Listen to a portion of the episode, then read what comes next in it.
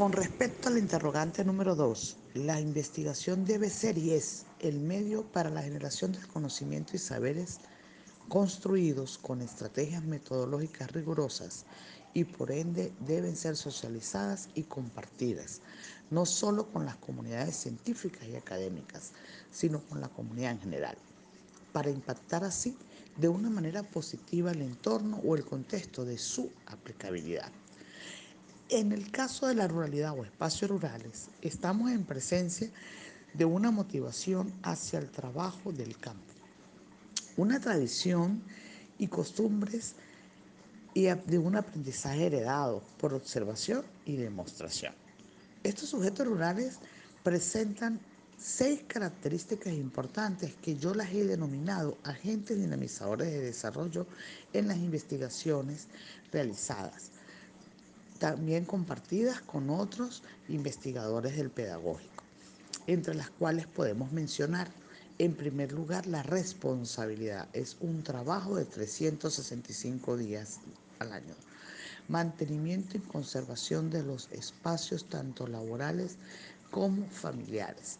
Prestamos, estamos en presencia de una planificación y organización empírica, así como de la supervisión de las tareas realizadas existe una ética hacia el trabajo.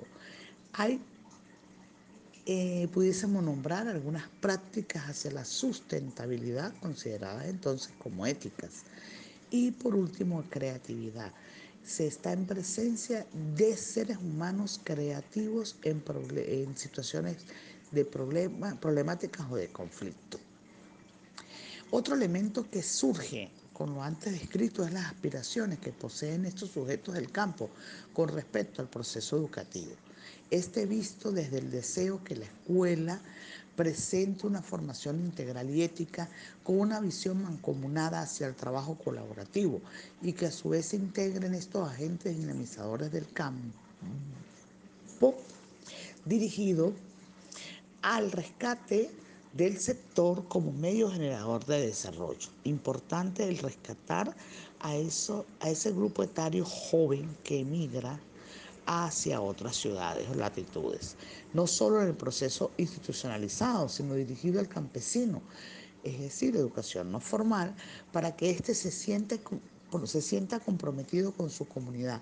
Por ello la escuela debe ser vista como un agente articulador, sujeto rural y poder popular o comunal para la obtención de un verdadero desarrollo integral. Por ende, el Estado debe generar las políticas acordes para obtener este desarrollo rural integral.